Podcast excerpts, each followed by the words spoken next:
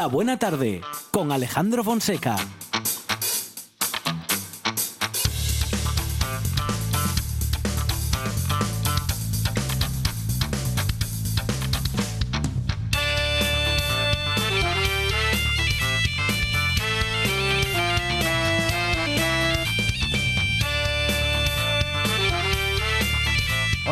Buenas tardes. Pasan unos pocos minutos de las 4 de la tarde y así comienza la buena tarde.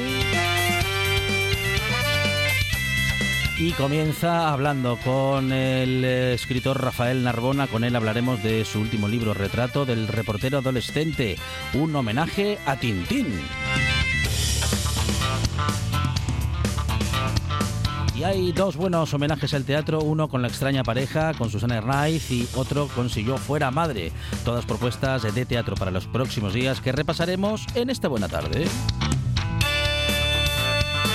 una iniciativa de la Sociedad Asturiana de Trabajo Asociado y Economía de ASATA junto a diferentes instituciones educativas. Con ellos hablaremos de una iniciativa muy interesante que lleva a los coles e institutos la historia de mujeres en la ciencia y en eh, la educación.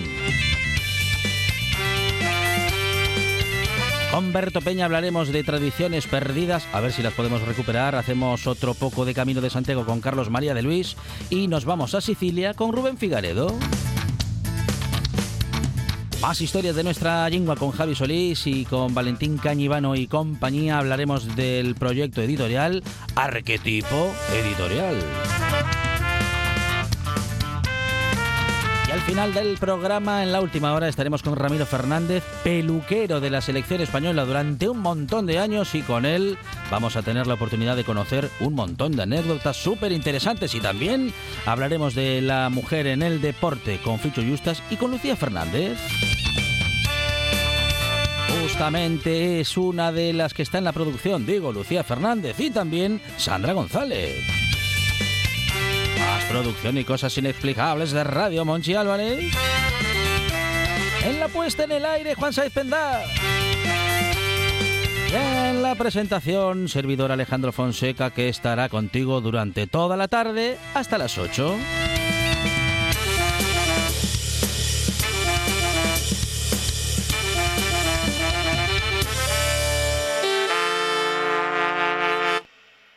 Me gusta la buena tarde.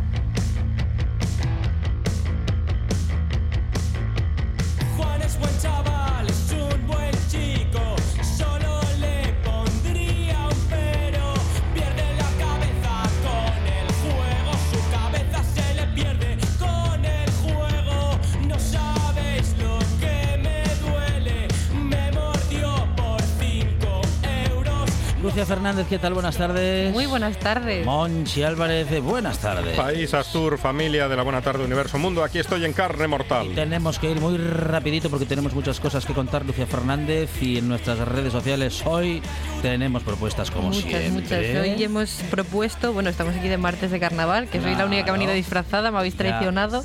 Sí. Yo no, no, habéis traído nada. Es que están lavando los disfraces. es que fue duro el Tengo que llegar al de Oviedo. el sábado.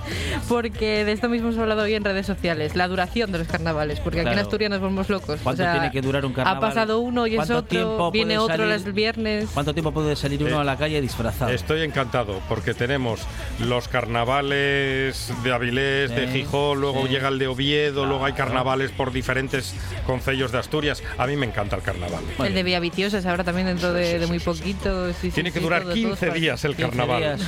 Eh, como en Río de Janeiro. Con fiestas incluidas también. y disfraces y la de mi madre. Y esto es lo que hemos planteado hoy en redes, la duración de los carnavales y de las fiestas en general. Y sobre todo el momento para hacerlas, porque recordamos que el banco, los carnavales son en agosto también, lo cual es una locura. A ver si alguien propone algún tipo de fiesta, no sé, algún día libre entre el 8 de enero y el 28 de febrero, que Cierto. se hace muy largo. ¿eh? no hay ningún puente. Esto se complica. ¿eh? Pero por eso luego se disfrutan más estas fechas, porque es ahí la liberación de este inicio de año. No, pero yo propongo disfrutarlas menos y tener alguna fiesta anterior para disfrutar de otra forma, ¿no? Sí, porque es que si no, cuando uno observa hacia adelante el 8 de enero dice, madre mía, pero si no hay una sola fiesta hasta Semana Santa, madre mía. Bueno, eh, en eso estamos, en nuestras redes sociales y claro, en el aire de RPA, en el Instagram, en, Facebook, en Twitter y en la radio. Lucía Fernández, Monchi Álvarez, gracias. De nada. Adiós.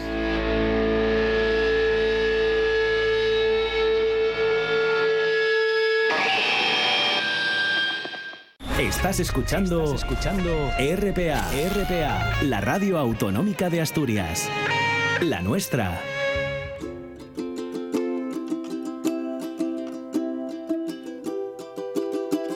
La buena tarde con Alejandro Fonseca.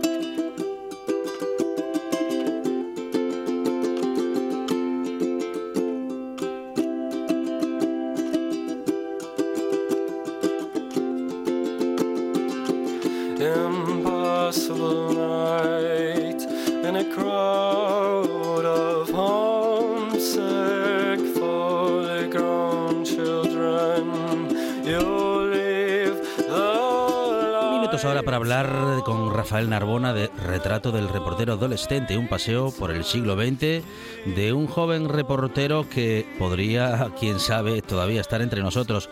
Rafael Narbona, ¿qué tal? Buenas tardes. Hola, ¿qué tal? Buenas tardes. Bueno, aquí imaginando que bueno que ese joven periodista tan eh, tan fresco y tan lleno de energía como es o como ha sido Tintín sigue entre nosotros y bueno sigue sigue contándonos el mundo, Rafa. Sí, bueno, Tintín eh, yo creo que está a punto de cumplir 100 años y va a disfrutar de una buena salud otros 100 años más. es una de las claves del siglo XX, pero yo creo que nos va a acompañar también durante el siglo XXI. Eh, eh, es, necesaria esa visión fresca, esa, esa energía de un joven periodista, bueno, un joven, a un adolescente como periodista, o está todo demasiado contaminado a día de hoy? Hombre, nos vendría muy bien una mirada tan fresca como la de Tintín. Ahora el periodismo se ha deslizado un poco hacia el amarillismo, buscando pues a lectores e intentando pues atraer la atención de una manera muchas veces poco elegante y Tintín aportaba al, al periodismo pues pues una mirada limpia, una mirada transparente y un sentido ético, una perspectiva humanística. Bueno, Tintín, un personaje de ficción, no sé si entre la realidad y la ficción puede haber algún parecido, ¿no? En algún momento y sobre todo en esta en esta profesión, la de periodista y la del periodismo, Rafa, mm, que bueno, en fin, ha pasado por diferentes etapas, por muchos tiempos, por muchas décadas diferentes. ¿Cómo, cómo ves a esta profesión a día de hoy? Bueno, yo soy un poco periodista por accidente. A mí lo que me gusta es escribir ensayo y narración y yo me he dedicado fundamentalmente al periodismo cultural. Eh, a escribir eh, pequeños eh, ensayos, pues crítica de libros. Y bueno, pues el problema del periodismo es que se está despeñando por la misma crispación que está contaminando la, vida política. Y yo creo que debería pues mantener una, una actitud templada y ser siempre una invitación al diálogo y a contrastar posturas de una manera civilizada, no alimentar más la crispación. Posiblemente sea en estos tiempos cuando, cuando más necesitamos el periodismo, porque, claro, información o lo que parece información tenemos mucha ah, y, claro, resalto este concepto, ¿no? Hay muchas cosas que parecen información, Rafa. Sí, es cierto, pero vamos, yo creo que, y más eh, en mitad de un montón de crisis que estamos sufriendo a nivel mundial, pues hace falta que la información sea seria, contrastada y yo creo que bueno pues Tintín aporta ese, ese, punto de vista personal que encontramos por ejemplo en el nuevo periodismo en Tom Wolfe en Truman Capote y yo creo que bueno es, hace falta la, el regreso de las grandes figuras del periodismo eh, como en su momento fue Kapuscinski, mm. y, otros reporteros que no se han limitado simplemente a contar los hechos, sino a interpretarlos, pero interpretarlos desde la razón y desde la sensatez. Bueno, recorremos eh, todo un siglo y también todo un continente, Rafa. Bueno, no sé si todo el continente solamente o, el planeta. ¿Por dónde nos va a llevar este reportero adolescente, Rafa? Hombre, Tintín salta prácticamente por todos los continentes. Mm. Eh, su primera aventura está ambientada en la Unión Soviética, luego salta África, a, lo que entonces era el Congo belga, después se marcha a Estados Unidos, luego a, a Shanghái, lo vamos a encontrar también en el Oriente Medio, en el centro de Europa, incluso viaja a la Luna. O sea que yo creo que es uno de los personajes más cosmopolitas eh, hasta el extremo de, salir de, de, la Tierra, ¿no? Y ser, pues bueno, anticiparse a Neil Armstrong 10 años en pisar nuestro satélite. Con lo cual, Era Tintín nos da, pues, una visión bastante completa del siglo XX, nos ayuda a comprenderlo y a conocerlo mejor. Bueno, novela, novela histórica, podríamos eh, describirla así, Rafa. Bueno, lo que yo he hecho es coger la, al personaje de Tintín eh, he elaborado la fantasía de que me topo con un periodista muy parecido a él, de 93 años, en una residencia de la tercera edad en las afueras de, de Bruselas, para así pues, pues poder darle al, al, texto un carácter más ameno. ¿no? no quería que simplemente fuera un ensayo erudito sobre Tintín, sino que se pudiera leer como una novela. Y sí, novela histórica, porque de hecho se subtitula Un paseo por el siglo XX y a lo largo del libro, que es una serie de, entrevistas en una residencia de la tercera edad, hablo de los grandes acontecimientos, de, desde la SOA, la Revolución Rusa, la Guerra Fría, etcétera. ¿Se encuentra con personajes conocidos o reconocibles, Rafa, en, en, esa aventura? ¿Entrevista a grandes personajes? ¿Nos podemos imaginar ese momento en tu relato?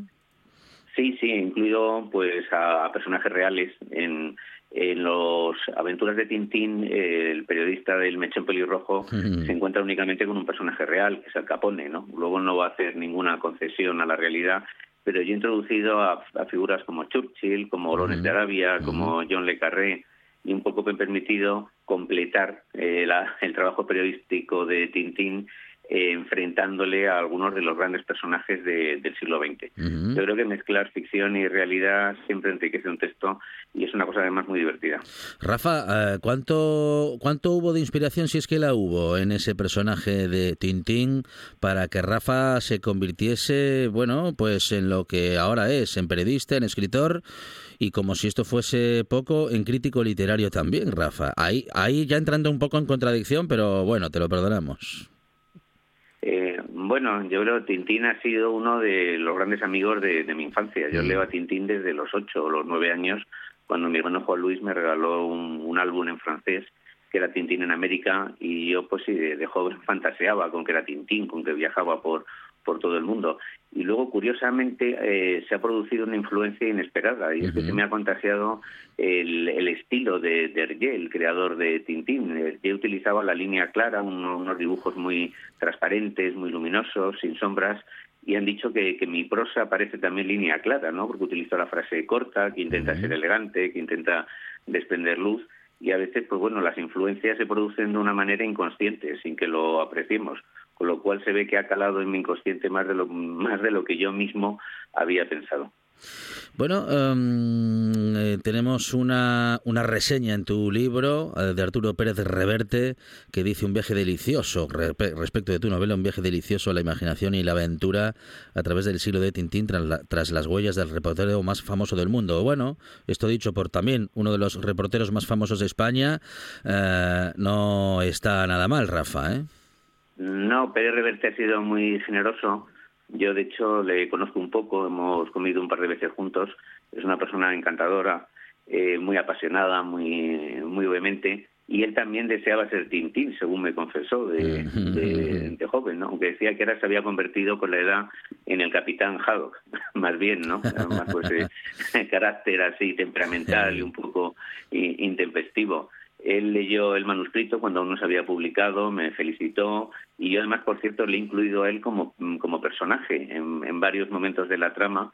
Al final, de hecho, pues eh, Niemann, que es el protagonista, yo me invento a un viejecito de 93 años que se llama Niemann, que en alemán significa nadie, porque no podía utilizar directamente el personaje de Tintín, me lo prohíben los, los derechos de autor. Y este viejecito me entregó un manuscrito de mil páginas con sus memorias y yo se las entrego a Pérez Reverte en un restaurante chino que hay en el Palace y que recuerda al Loto Azul, que es el, el local donde está ambientado eh, el álbum de Tintín con el, con el mismo nombre. Así que bueno, pues yo creo que los cameos de Pérez Reverte añaden gracia a la historia y él pues bueno me, escribió esta frase que ha sido un gesto muy muy amable y muy generoso. Hablas de la pasión de Arturo Pérez Reverte por todo bueno pues por todo lo que aborda no desde la profesión y el oficio del periodista a la de escritor y luego también la de opinador público. Todo lo hace con pasión y con vehemencia como bien dices y eso hace que ese personaje o este personaje público gane seguidores y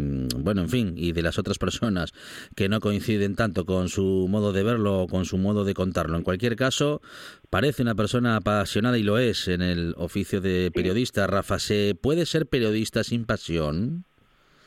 Yo creo que no. Serías un, un mal periodista, ¿no?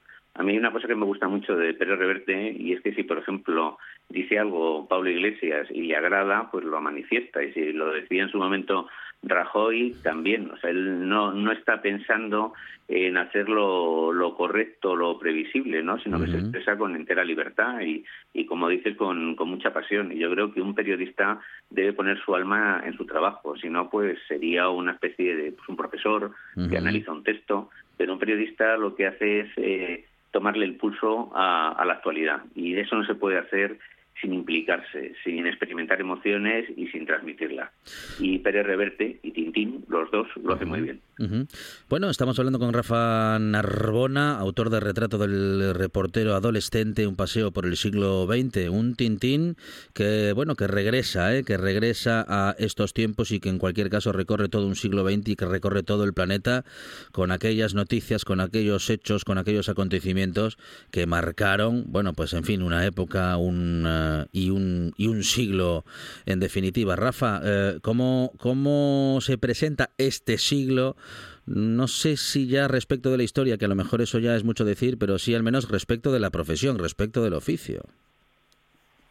Me puede ser un siglo problemático. No sé si no creo que sea un siglo tan tan violento y tan trágico como, como el siglo XX, pero ahora mismo hay pues como dos bloques otra vez disputándose el, control del planeta. Ahora estamos viviendo una situación crítica con lo que está pasando en, en Ucrania, de consecuencias imprevisibles, y al mismo tiempo en los países democráticos han surgido países, eh, fuerzas políticas de carácter populista, y eso me recuerda un poco lo que pasó en la Europa de los años 30, ¿no? Es algo muy preocupante, ¿no? Por ejemplo, el asalto al Capitolio en, en Estados Unidos, la, el, ascenso de la extrema derecha, la reaparición de la extrema izquierda. Estamos ante un siglo que no parece tan violento como el siglo XX, pero que está repitiendo algunos de sus errores. Entonces no sé muy bien qué es lo que va a suceder y los periodistas deberán estar muy muy atentos y yo creo que realizar una labor también de carácter cívico, ¿no? Invitando a la paz, al diálogo y no como se hace ahora muchas veces alimentando más las, las tensiones. ¿no? Yo creo que el gran enemigo del periodismo es el, es el sensacionalismo, pues atenta contra la libertad y pone en peligro la convivencia. Eh, el, el, concepto de noticias falsas o fake news eh, no es un concepto nuevo, aunque sí que mm, se está desarrollando o estamos hablando de él desde hace algún tiempo, como si lo fuera. Digo, Rafa, lo de manipular la realidad, lo de sacarlo de contexto, lo de contarlo como a cada quien le conviene y lo de crear una noticia falsa lleva siglos, lleva milenios entre nosotros, no es de ahora. No, no, y de hecho, de hecho en un álbum de Tintín, en el Loto Azul, pues reflejan el incidente de Mukden, que fue un sabotaje organizado por, por Japón eh, en China. Eh, pusieron un explosivo en un tramo de ferrocarril y se lo atribuyeron a terroristas chinos, aunque en realidad había sido el ejército japonés. Y eso se utilizó como pretexto para invadir Manchuria, donde se cometió, por, por cierto, un horrible genocidio, especialmente en la ciudad de Nankín. Entonces, pues bueno, las, las fake news, que en el fondo es la manipulación ha existido siempre y ha sido pues bueno el, instrumento de las dictaduras y de los gobiernos totalitarios para justificar sus depredaciones. Y ahora pues bueno con problemas que con las redes sociales las noticias falsas han adquirido pues mayor dimensión y por ejemplo se han producido cosas como lo del covid no pues el negacionismo y todas estas cosas que a lo mejor si las redes sociales no hubieran prosperado tanto. Entonces yo no sé si en algún momento habrá que arbitrar alguna forma de, evitar estas cosas, porque se están mm. propagando mentiras que son muy dañinas.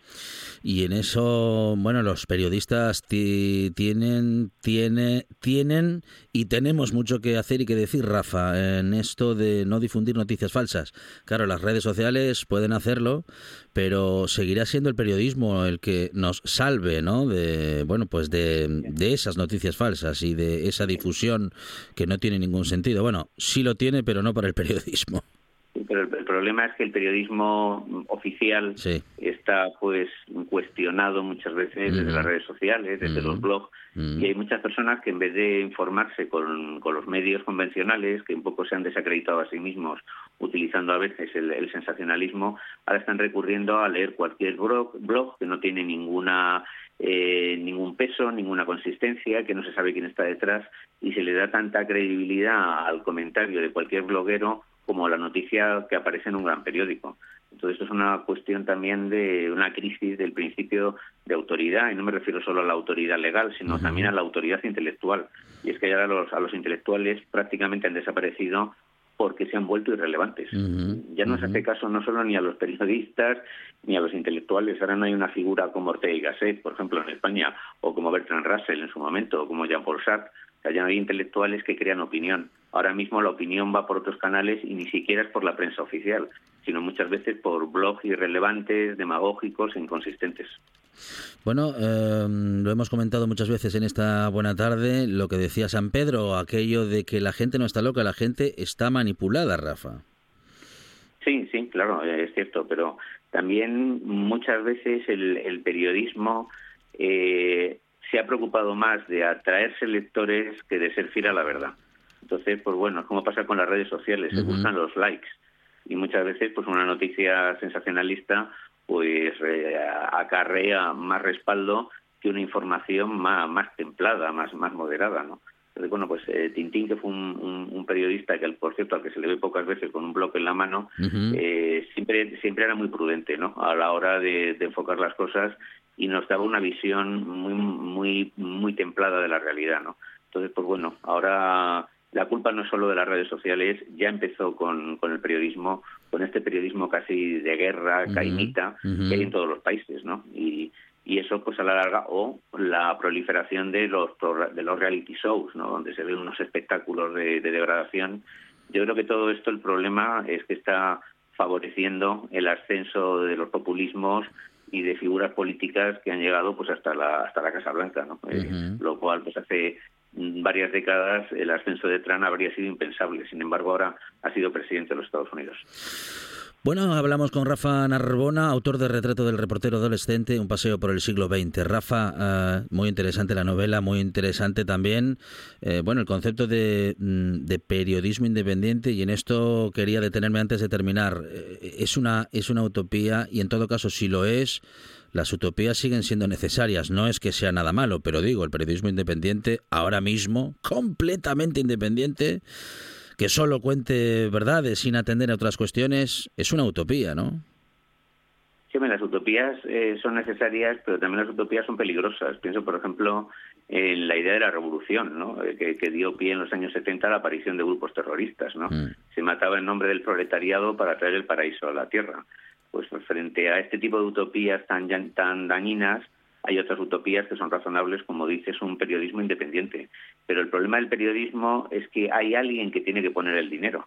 Y eso muchas veces limita la independencia del periodista, porque detrás hay grupos con intereses muy, muy definidos y esos grupos son los que presionan para que se escriban determinadas cosas.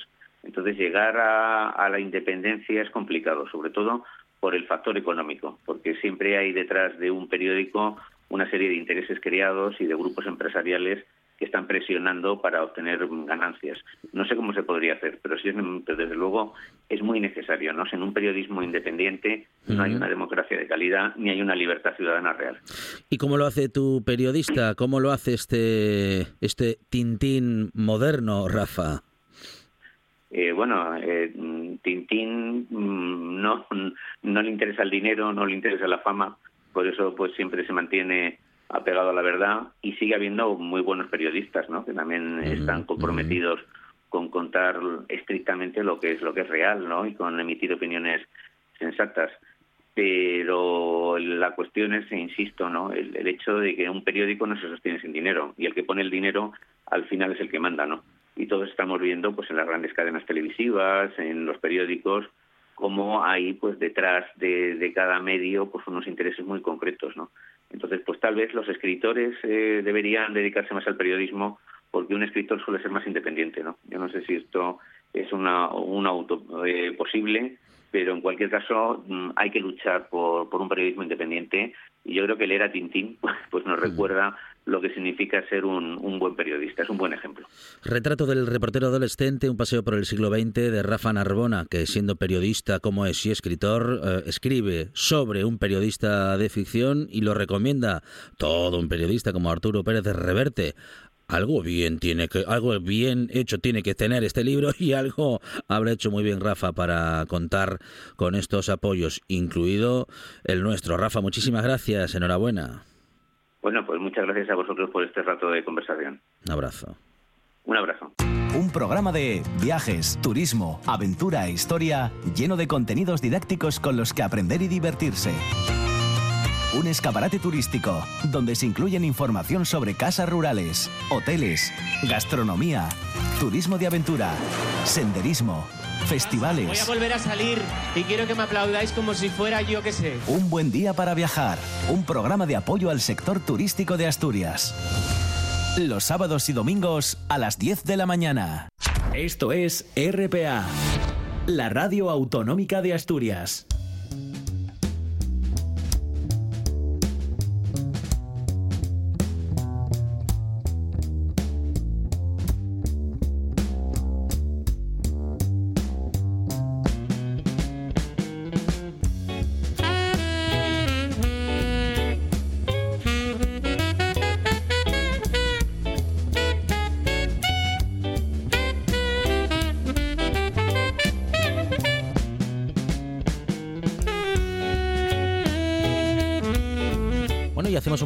Agenda para los próximos días. Hablamos de teatro, de teatro en Asturias y en este caso lo hacemos con eh, lo que se va a proponer, lo que se propone para el próximo 8 de marzo por parte de la concejalía que dirige doña Lucía Fernández Ron en la Casa Municipal de Cultura de Avilés, justamente eh, con una buena excusa, la del 8M, el 7M a las 6 de la tarde, el 7 de marzo próximo, tenemos La extraña pareja, una obra de teatro que viene girando desde hace bueno, desde hace algún tiempo con mucho éxito. Hemos hablado de esta obra, eh, yo creo que el año pasado, la última vez que en cualquier caso pasó por Asturias y queríamos en este caso justamente hacer este recorrido nuevamente para recomendar una extraña pareja mm, muy femenina. Susana Arnaiz, ¿qué tal? Buenas tardes. Hola, buenas tardes. Bueno, Susana, una, una extraña pareja, una obra de teatro muy conocida, eh, que por otra parte llegó al cine con una extraña pareja también muy conocida en los años 60, pero que en este caso tiene una versión muy interesante y muy actualizada.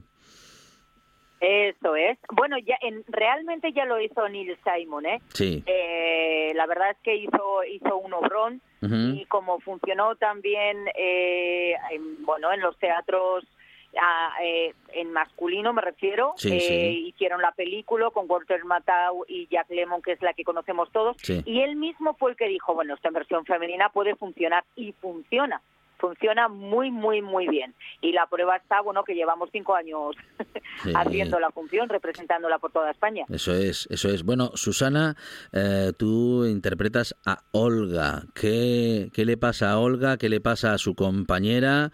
Eh, ¿Qué tan extraña es esta pareja? Porque a mí me parece que, mm, bueno, es tan extraña como cualquiera de nosotros y de nosotras, Susana. Esa es la historia, ese es el kit de la cuestión. Bueno, yo represento a Walter Matao, eh, que me encanta decirlo porque es que eh, eh, una no lo hace todos los días, a ver si me entiendes. Y entonces, bueno, pues Olga es una mujer mm, moderna, una mujer extrovertida, una mujer apasionada, una mujer muy desordenada, por ejemplo. ¿Y qué le pasa a su amiga Flori? Pues que, bueno, que su marido le ha dejado y entonces ella la recibe con los brazos abiertos en su casa, pues mm. hasta que, bueno, hasta que eh, encuentre otra vez un poco el norte de su vida. Pero claro, ahí está el tema, mm. que de repente la convivencia tiene, bueno, pues tiene sus cosillas, como nos pasa a nosotros, con, eh, que sea tu madre, tu padre, tu un primo, tu amigo más amigo, pues que siempre, bueno, hay diferencias y ahí está lo divertido, los conflictos que surgen entre estos dos personajes. Bueno, las parejas son tan extrañas como, en fin, como se quiera ver, ¿no? Desde fuera y desde dentro. No sé si importa mucho la opinión externa cuando hablamos de una pareja de dos personas que quieren estar juntas a pesar de todo. Sí, hombre, lo, lo bonito eh, que hizo, que dijo el autor, efectivamente, que al final lo que prevalece es la amistad, ¿no? Mm. Eh, bueno, aunque también es verdad, te digo una cosa, que cada una se va a vivir a una casa diferente.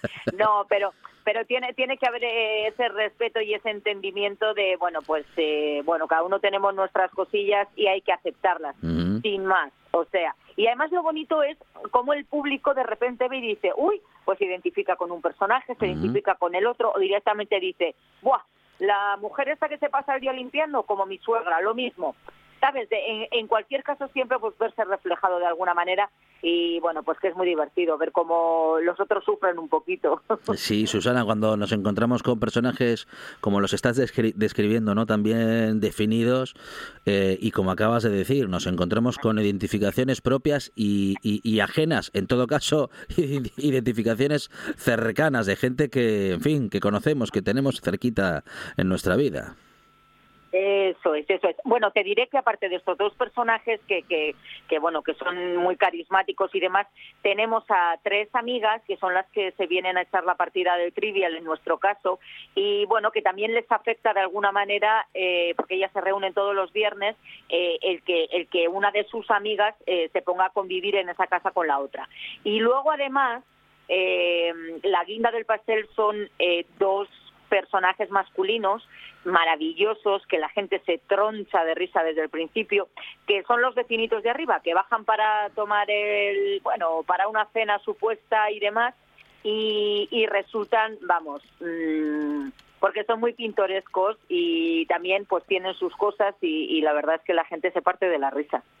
Bueno, eh, justamente, y acabas de hablar de risa. Eh, la extraña pareja es una comedia, eh, aunque también tiene alguna cosuca trágica, pero bueno, muy, muy, muy poquito, ¿no? Es decir, tanto como lo que tenemos en la vida. ¿Podemos hablar de comedia o de tragicomedia en este caso, Susana? No, no, no, es comedia, blanca, pura para todos los públicos y además es necesaria, necesaria mm, siempre mm. en el fondo y ahora si me apuras más todavía. Mira, de verdad te digo que después de la pandemia eh, hemos tenido afortunadamente bastantes bolos eh, por toda España y eh, los teatros se llenan. Qué bueno. Los teatros se llenan porque la gente tiene muchas ganas de reírse, porque además la gente sabe que va a haber una obra como Neil Simon que, que tiene una categoría y, y es fina y, es muy agradecida y porque la gente necesita reírse. Eso es fundamental. Entonces estamos muy agradecidos porque el teatro es seguro, eso eh, vaya por delante, vas con tu mascarilla, te sientas en la butaca, te partes de la risa y te vas a casa pues eh, mucho mejor de lo que has entrado. lo pongo como muy bonito, pero es la verdad. Sí, no, pero es que es cierto, es cierto, porque por otra parte, fíjate que con 161 funciones, más de 32.000 espectadores, mm, cinco años girando, eh, cuando hay una, mm, bueno, una fidelidad como esta, incluso, incluido el parón del 2020, bueno, es que la obra no solamente funciona, sino que además eh, se necesita, Susana. Exactamente. Mira, te voy a te voy a comentar un detalle. Hace no sé, la semana pasada o hace 10 mm, días, mm. ahora no recuerdo, pero tuvimos un bolo en Aranjuez. Cuando salimos, eh, se acercó un matrimonio eh, para saludarnos y, para darnos las gracias por lo bien que lo habían pasado. Digo, no, gracias a ustedes por haber venido, por haber confiado en nosotros y qué bueno que hayamos tenido el feedback entre lo que sucede encima del escenario y lo que pasa en el patio de butacas. Porque de verdad que a veces eh, dices, madre mía, lo estoy vendiendo como, es que lo estoy vendiendo como lo que es realmente. Y, y, de verdad que la gente lo disfruta muchísimo y además la gente es muy agradecida también, ¿sabes? Y, y bueno, eh, la verdad es que que dure mucho la extraña pareja. Claro que sí. Muchos años más. Sí, sí, bueno, y si te parece podemos hablar unos, unos minutos de, bueno, del regreso del teatro, ¿no? A la actividad eh, que, bueno, ya lleva tiempo, no es que sea noticia, pero en cualquier caso, hombre, recordando tiempos no tan lejanos, ahí a la vuelta de la esquina, con restricción de aforos y con, en fin, con todo tipo de limitaciones, Susana, eh, como dices, hay un, hay un rebote, hay un regreso de la gente, del público a las salas, incluso te diría más, hay mm, no solamente un regreso de los que ya íbamos al teatro, sino que pueda haber ahora más gente nueva visitando el teatro. Sí, mira, yo de verdad eh, estrené otro espectáculo hace que estábamos ahí en pandemia, o sea, eh, estas navidades no las anteriores, y la gente venía al teatro. Y yo te digo, eh, viene la gente joven y, más o menos tal, pero venía mucha gente mayor y a mí me emocionaba porque, quiero decir, esa gente podía tener más miedo. que Pues ahí estaban, ¿me entiendes? Porque además entendían que eso no, que eso no, no, que no había ningún problema, que no, que no corrían ningún peligro. Entonces, eh, maravilla de, de, bueno, pues de, que la gente además que está habituada o que estáis habituados a ir al teatro lo tienen clarísimo desde el minuto uno. Y luego además la gente tiene muchas ganas de divertirse porque nos hemos pasado mucho rato eh, demasiado parados. Entonces, eh, bendito sea, bendita sea la cultura, ¿sabes? Me da igual que sea música, teatro, cine, lo que sea, que la gente efectivamente tiene ganas de divertirse, de volver a abrir los sentidos, de, reírse o de llorar también, no lo sé, ¿me entiendes? Pero, o sea, de sentir, de, volver, de volver a sentir. Y, y sí, estamos, yo de, verdad te lo digo que vamos, desde la pandemia, la extraña pareja mm. recorriendo, o sea, mira, te voy a contar otro detalle. el primer vuelo que hicimos con la extraña pareja, que fuimos, eh, ay, es que no me quiero equivocar, es que hemos tenido varios. Bueno, creo que fue Irún, pero no estoy segura. Es igual. Eh, me da igual porque fuimos también a Lucena, a Córdoba, y te digo exactamente lo mismo eh, acabamos la función, o sea, desde el minuto cero la gente desternillándose. Para nosotros era muy extraño que de repente tuvieran mm, las mm. mascarillas porque no podían ni, ni se reían tan a carcajadas, por decirlo de alguna manera, ni les veíamos la sonrisa, ¿vale? Bueno, el aplauso fue, es que no te lo puedes ni imaginar. Que, o sea, yo me emocioné muchísimo, pero es que cuando nos metimos en cajas y vi que estábamos todos igual, digo, ¿pero qué pasa aquí? Pues que, pues que de repente había un calor y un cariño por parte del público bestial, bestial, de verdad. Y nos íbamos a la otra punta de España y ocurría lo mismo.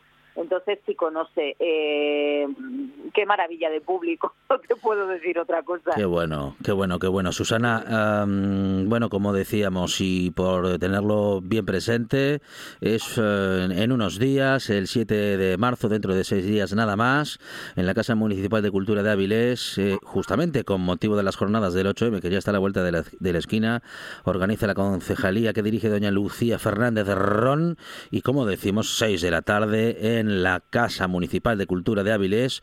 La extraña pareja Susana Hernáiz es una de sus protagonistas.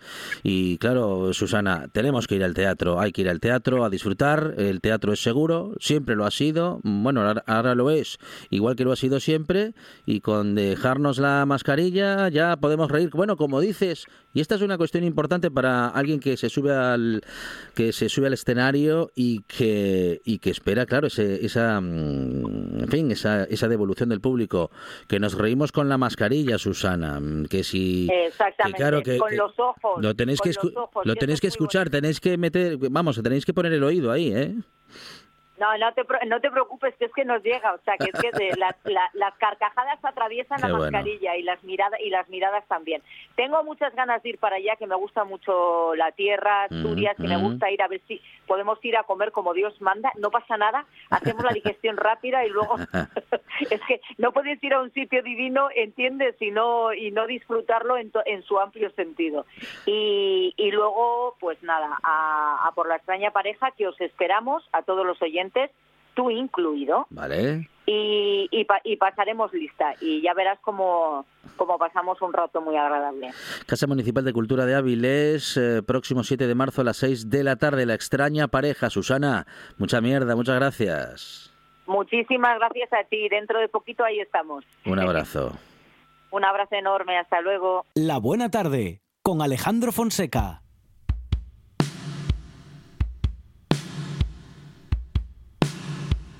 They never met. The singer and the swinger. She walked in, they walked around each other, fighting for the mirror and smiling. She was awkward, I was tongue tied.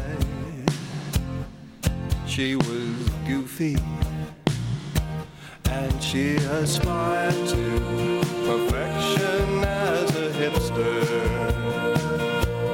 And she asked me, How should I wear my problem hair, my dirty, no good problem hair? She asked me.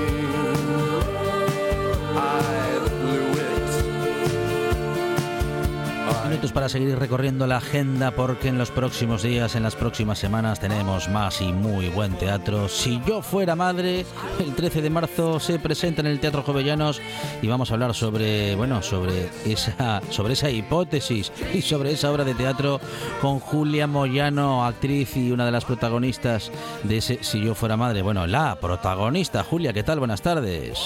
Buenas tardes. Encantada de hablar contigo. Bueno, bueno, Julia, muchísimas muchísimas gracias por estos minutos, bueno, para hablar de teatro y en particular por ese Si yo fuera madre. Bueno, una propuesta en la que la mujer y la clave en femenino es el ciclo, es la clave, digo, del ciclo del Teatro Jovellanos, de este ciclo en el que la mujer es protagonista. Julia, si yo fuera madre, ah, ¿qué, sucede en las tablas en, este, en, esta, en esta propuesta de teatro, Julia?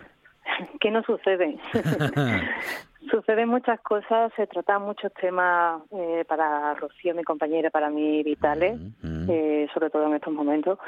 Y bueno, pues eh, se puede ver la presencia de, nuestras criaturas, de nuestros hijos, Julieta y, y Lucas, que nos acompañan, no como actores, sino como nuestros hijos, hijos de las actrices que nos acompañan en un viaje que hacemos vital, eh, hablando de bueno de cuestiones que nos que nos atraviesan, como es la conciliación, la maternidad, la necesidad de, de, unos cuidados que no que no se contemplan en una sociedad pues absolutamente definida por la obsesión compulsiva por el trabajo y por ir hacia adelante. Y bueno eh, nos paramos un momento en nuestro quehacer y en ese momento están Lucas y Julieta acompañándonos y, escuchando y, viviendo con nosotros todas estas cosas que nos remueven por dentro y que,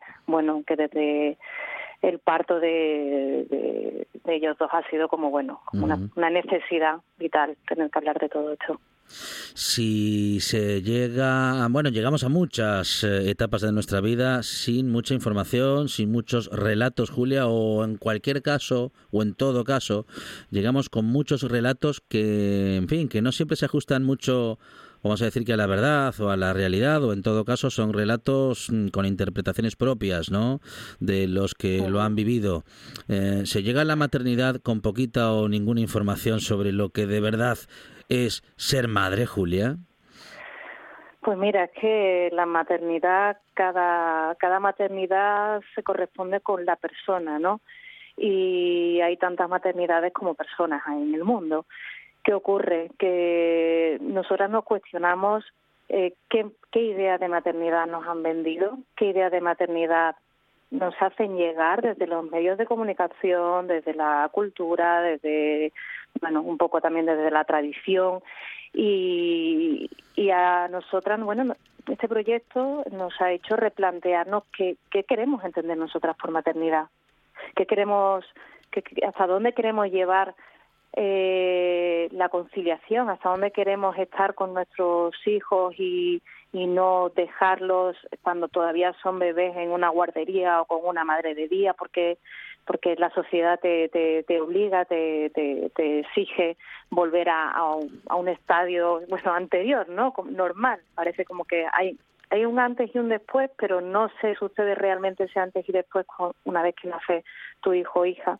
Y, y bueno, eh, nosotras hemos querido llevar hasta el límite esta cuestión. Vamos a ver hasta dónde podemos llegar uh -huh. cuestionándonos qué es la maternidad hoy en día, uh -huh. qué se da por hecho uh -huh.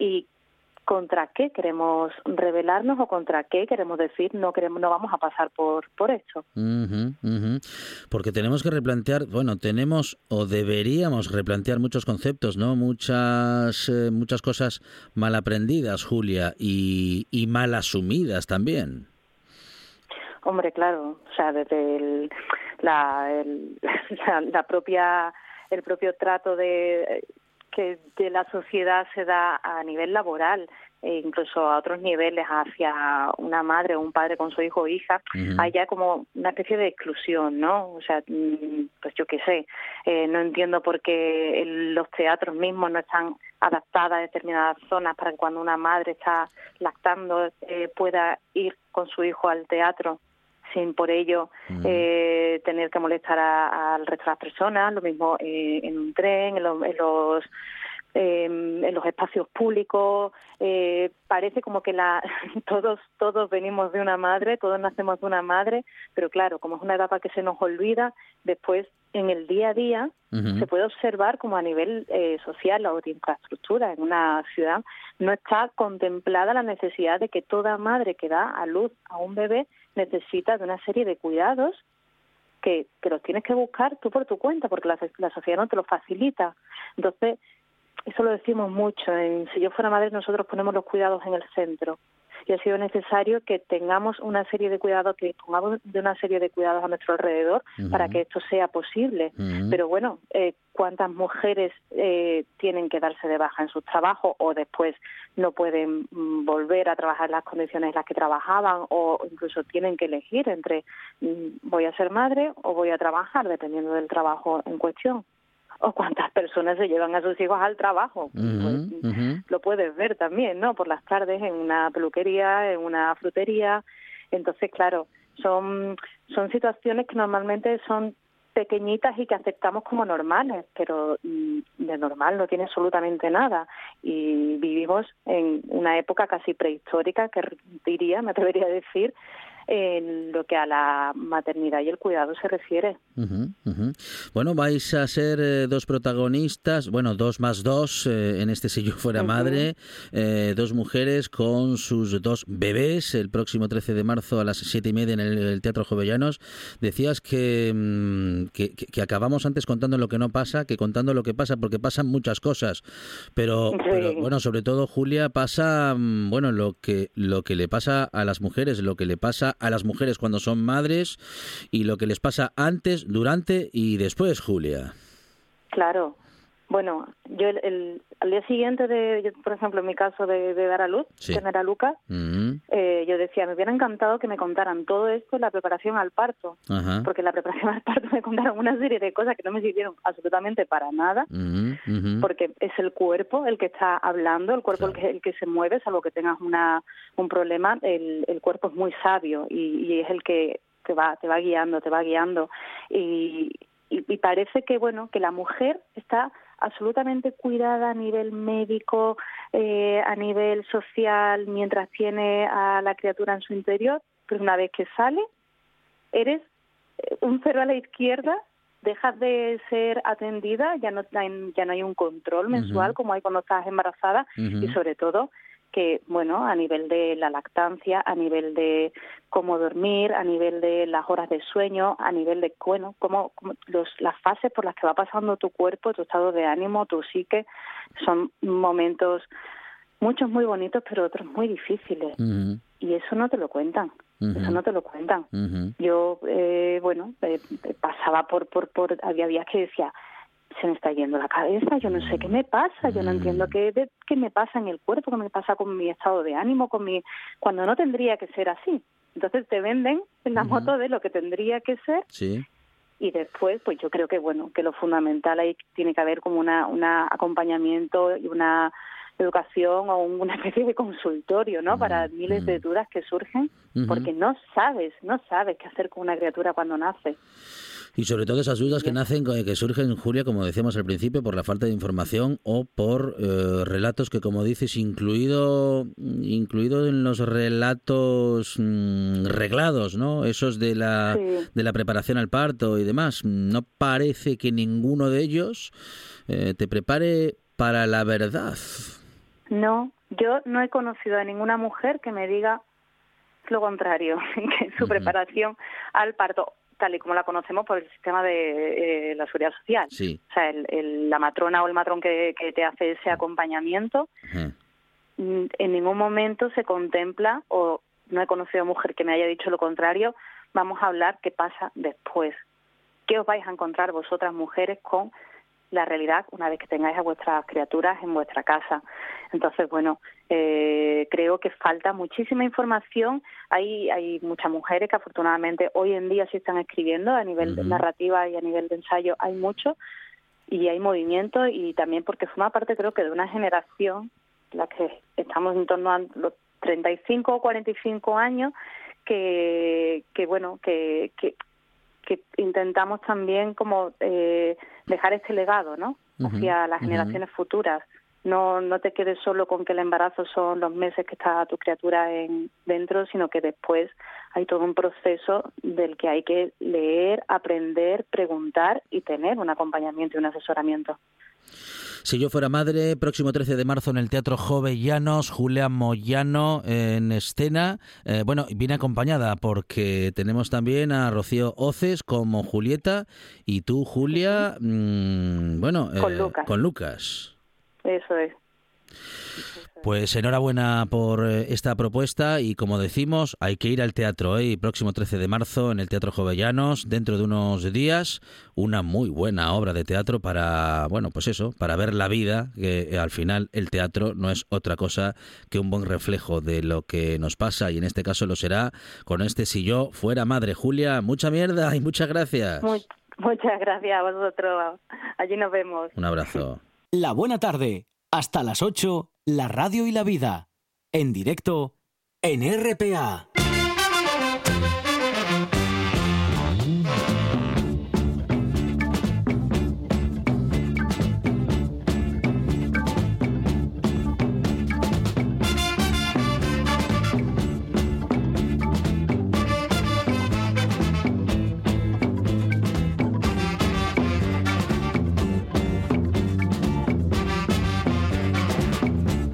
Siempre tenemos muchas historias que contar, todavía nos quedan un montón. Tenemos ahora las, noticias y después, además de un montón de historias, vamos a estar con Berto Peña hablando de tradición y también vamos a contar un montón de propuestas para estos días, para saber qué hacer, para saber cómo disfrutar. Hay una buena manera también de disfrutar de la tarde y es escuchar la radio y es escuchar esta buena tarde con más buena tarde y más radio. Seguimos en RPA.